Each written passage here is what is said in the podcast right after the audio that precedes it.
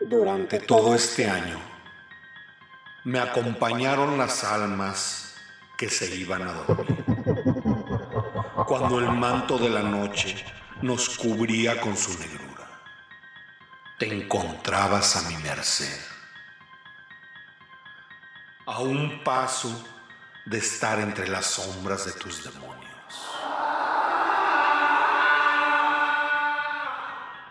Sucubus. Que te poseyeron. Incubus. Que te llevaron a el lado oscuro de la luna, de la luna, de la luna.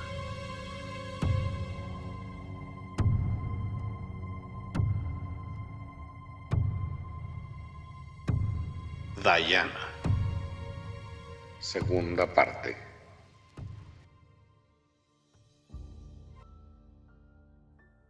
Pasaron dos años y nunca supieron qué le pasó a Javier.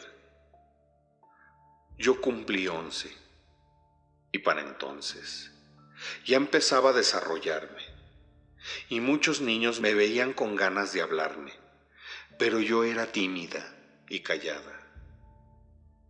Una tarde, cuando regresaba de la tienda, entré a la casa y encontré a mi madre casi cogiendo en la cocina y mis hermanos presentes. Entré y grité, ¡Madre! Ella me miró con ira y me dijo, ¿Qué diablos quieres? Y le dije, no hagas eso delante de mis hermanos tomé a mis hermanos y los llevé al cuarto mientras ella y el fulano se marchaban. Esta vez el tipo se llamaba Carlos. Era un licenciado que era venezolano y estaba de paso en el pueblo. Un tipo moreno, alto, delgado, bien vestido pero algo no me gustaba de él. Esa noche no pude dormir, pues la cara de Carlos se aparecía en mis sueños y no entendía por qué. Pasó el tiempo, dos meses para ser exacta. Carlos había pasado de nuevo al pueblo y buscó a mi madre se quedó varios días en el pueblo y mi madre y él salían. Yo igual que siempre, en el rol de madre de mis hermanos, salía de casa y a trabajar. Una tarde llegué a casa con un pastel, pues mi hermano cumplía tres años. Abrí la puerta y casi me desmayo. Mis hermanas estaban sangrando de la boca y nariz. Tiré el pastel y vi a mi madre tirada en el viejo sillón, completamente ebria. Abracé a mis hermanas y les pregunté qué pasó. De pronto me acordé de mi hermano y les pregunté, ¿dónde está el bebé? Katy me miró y señaló el cuarto y lloró con fuerzas. Yo corrí al cuarto para ver la peor escena de mi vida. Mi hermanito, mi bebé, tirado sin ropa y sangrando de su trasero. Apenas si respiraba. Lo tomé en mis brazos y grité, ¡No! ¿Por qué él? Corrí con mis hermanas y les dije, ¿qué pasó? ¿Quién fue? Katy dijo, fue Carlos. Llegó, empezó a tomar con mi mamá. Después de que mi mamá cayó, él fue al cuarto y agarró al bebé. Él dormía. Yo le dije que no y me golpeó. Yo traté de defenderlos, pero no pude. Desnudó al bebé y lo lastimó. Lloraba y él no lo soltaba. Mi mamá nunca despertó. Mi corazón se murió y mi cabeza se nubló. Volté a ver a mi madre y la odié más. Tomé a mi hermanito y a mis hermanas. Salimos de la casa y llevé a mi hermano con Anthony. Lo llevamos al hospital del pueblo, pero mi hermano llegó muerto. Entre mis brazos, mientras le iba cantando una canción de cuna. Llegamos al hospital y los doctores lo revisaron, pero me miraron y me dijeron, lo lamentamos, ya está muerto. En ese momento sentí que mi corazón murió y mi alma salió de mi cuerpo. Mi cabeza se nubló y salí corriendo de ahí. Mi mundo se me vino abajo. Mi mente se quedó en blanco. Solo recordaba sus risas. Todas las mañanas me despertaba con besos y un... Te quiero, mamá. Sus pequeñas manos me abrazaban y sus lindos ojos sonreían con gran dulzura e inocencia. Y ese maldito se lo arrebató. Entré a la casa y mi madre seguía tirada. La miré con rabia. Mi sangre hervía. Tomé el lazo de las cortinas, la amarré de los pies y manos y arrojé agua hirviendo en sus piernas. Ella despertó y gritó. Me miró asustada y aterrada y me dijo, ¿Qué diablos haces? La miré y la golpeé con todas mis fuerzas y gritó Estás loca. y le dije, eres una puta. Mientras tú te caes de borracha, ese hijo de puta violó y mató a mi bebé. Me miró confundida y pidió perdón. Suplicaba que la dejara y yo la tomé de los cabellos y con un cuchillo corté su garganta. Su sangre salía a chorros y ella se ahogaba. Mientras tanto, la bañé de gasolina y fui a la cocina a abrir el gas y puse un cigarro en la mesa. Salí corriendo de ahí y a lo lejos una explosión. Sentí placer y corrí a casa de Anthony. Tomé ropa, me bañé, tiré la que manché de la sucia sangre de mi madre y la quemé. Después fui al hospital a recoger el cuerpo de mi hermano. Lo llevé a la funeraria y después a sepultarlo. Frente a su fría tumba, juré vengar su muerte. Ese día enterré a mi hermano y con él mi infancia e inocencia. Y así nació una asesina llena de venganza. Abracé a mis hermanas y cuando salimos del panteón, el pueblo entero llegó con cara de sorprendidos, pues mi casa se quemó y dentro de ella mi madre. Me miraban con lástima, pero lo que no sabían era que yo era la asesina. Mi inocencia fue arrebatada y mi corazón endurecido. Para ellos era una inocente niña en tragedia. Pero ese día nació mi locura y mi sed de venganza. Después de ese día, busqué a Carlos hasta por debajo de las piedras, pero nadie sabía de él. Pasó un año y mi desarrollo ya era evidente. Parecía una chica de 15 y seguía trabajando en la tienda. Vivíamos con Anthony Él era como un padre. Nos cuidaba. En mis ratos libres planeaba mi venganza y buscaba a ese bastardo. Un día llegó a la tienda un chico. Se llamaba Frank. Era muy apuesto.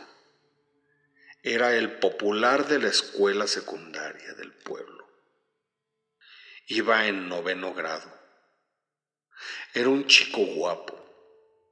Me impactó al momento. Me saludó y pidió una gaseosa. Y me agarró la mano cuando le cobré. Me sonrojé y se rió. Me preguntó mi nombre y le dije, Diana. Él me dijo, Hola, soy Frank. Quiero invitarte al cine hoy en la noche. yo, emocionada, le dije, sí, claro. Esa noche fuimos al cine y vimos la película de terror La Matanza de Texas. Ahí me di ideas de lo que le haría a Carlos. Terminó la película y salimos caminando del cine. Y me dijo, Vamos a ver las estrellas. me llevó a un lugar retirado del pueblo y nos acostamos en la hierba. Vimos las estrellas y de repente él se acostó encima de mí y me besó. Por primera vez sentí un beso rico. Mi corazón latía rápido y sentí mi vagina palpitar. Él empezó a acariciarme y me estremecí. De pronto, levantó mi falda y metió su mano en mi ropa interior y me sobaba con delicadeza. Yo sentí arder. Quise parar, pero mi cuerpo no respondió y él me penetró con sus dedos. Me hizo gemir y entonces bajó mi ropa. Se puso sobre de mí y me penetró. Yo gemía de placer. De repente, en mi mente recordé a Javier y me asusté. Pero él lo hacía tan bien que seguí. Yo no aguantaba las ganas. Luego yo se lo chupé. Y después de unos minutos, él terminó. Cuando se incorporó, me dijo, Wow. Eres una experta. y le dije, no, tú me provocas. Luego nos vestimos y nos fuimos a casa. Esa noche soñé con él y me volví a mojar. Al otro día salí directo a la escuela para verlo. Pero entonces vi a Frank con otros chicos y estos le daban dinero y dijo, Apuesta cumplida. Y de la bolsa de su pantalón sacó mi sostén. Sentí rabia y mi sangre hirvió. Me retiré sin que se diera cuenta y mi plan empezó. Después, en la tarde fue a verme. Quise golpearlo, pero me aguanté y lo recibí con una sonrisa. Pero dentro de mí planeaba cómo hacerlo pagar. Él sonrió y me acarició el rostro. Me dijo que me deseaba. Yo le dije que también deseaba ser suya. Entonces me dijo, Vamos, tengo una sorpresa. Caminé con él hasta una cabaña vieja y abandonada, en medio de la nada. Entramos y enseguida empezó a besarme con pasión. Yo sentía mi cuerpo arder y mi respiración se agitaba. Sus manos recorrían mi cuerpo y terminaban apretando mis nalgas. Luego me abrazaba con fuerza y me pegaba a su miembro. Estaba duro y seguía besándome con desesperación. Y sus manos empezaron a levantar mi vestido y llegaron hasta mi vagina, la cual ya estaba mojada de la excitación que tenía bajo mi ropa interior. Y con sus dedos jugaba con mis labios y mi clítoris, mientras su boca bajaba por mi cuello hacia mi escote, y con una mano desabrochó mi vestido y con la otra seguía jugando con mi vagina. Mi vestido se abrió y dejó al descubierto mis senos, de buen tamaño, los cuales chupaba con ansias. Mordía mis pezones despacio y con un dedo penetraba mi vagina. Eso me hacía gemir como loca. Después me volteó y empezó a penetrarme con su pene. Me tomaba de la cadera y tiraba hacia él con fuerza y luego me alejaba. Mis nalgas topaban con su cuerpo y eso me excitaba más. Luego sentí cómo se estremeció, pues terminó dentro de mí. Pero yo no terminé, así que lo tiré al piso y me monté en él. Me sentía morir de placer. De pronto vi un martillo y entre el vaivén de mi cuerpo, Tomé el martillo con mi mano y lo levanté. Él tenía cerrados los ojos y cuando lo iba bajando con fuerza, me vio, abrió grande los ojos y solté el martillo contra su cabeza con fuerzas. Su cuerpo se convulsionó y su sangre corrió por el piso. Seguí golpeándolo al ritmo de mi cuerpo encima de él y pedazos de su cerebro con hueso volaban por todas partes. Mi excitación fue tanta que sentí varios orgasmos juntos. Después me vestí y con un hacha lo partí en pedazos. La sangre salpicaba todo. Tomé sus partes del cuerpo y las metí en varias bolsas de plástico.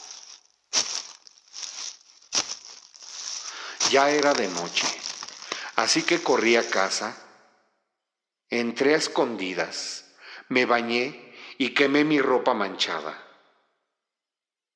Tomé la camioneta de Anthony y la acerqué lo más que pude a la cabaña. Y empezó a llover muy fuerte. Yo entré a la cabaña y empecé a subir sus partes a la camioneta. Primero una pierna, luego un brazo, después la cabeza y así todas sus partes. Manejé toda la noche, ya casi de madrugada, llegué a un pantano. La verdad, no recuerdo cómo llegué hasta ahí, pero bajé y vi que había pantanos y cocodrilos. Empecé a bajar todo y lo saqué de las bolsas lo empecé a aventar hacia el agua. Me retiré y los cocodrilos hicieron lo suyo. Todos se lo comieron. Y hasta que terminaron todo, regresé. Y las bolsas las tiré en un contenedor de basura. Me fui a casa. Llegué un poco tarde. Lavé la camioneta muy bien y me fui a la tienda. Anthony me preguntó. ¿Dónde estabas? Le dije. Fui al otro pueblo a dejar un pedido. Me dijo. ¿Sabes? Andan buscando a un chico que ayer no llegó a su casa. Yo le dije que no sabía nada. Me dijo. Vi que ayer vino y te fuiste con él. Y entonces le dije. Ah, es Frank. Sí. Ayer fuimos al campo deportivo. Luego llegó un tipo algo molesto y me dejó ahí. Se fue en una camioneta con ese tipo. Y yo regresé para entregar el pedido del señor del rancho del otro pueblo. Y me quedé varada por la tormenta, pero no sé qué más pasó con él. Anthony me miró y me dijo, Sé muy bien qué hiciste. A mí no me engañas. Entonces sonreí y le dije, yo, yo no hice nada. Entré a casa y me puse a hacer de comer para mis hermanas. Luego me fui a la cabaña, pero ya no estaba. Estaba quemada. No entendía. Se veía que apenas se había quemado. Entonces me fui a casa. Cuando entré, me encontré a Anthony y me dijo, No creas que solo tú puedes desaparecer evidencias. Agaché la cabeza y solté una sonrisa. Continuará.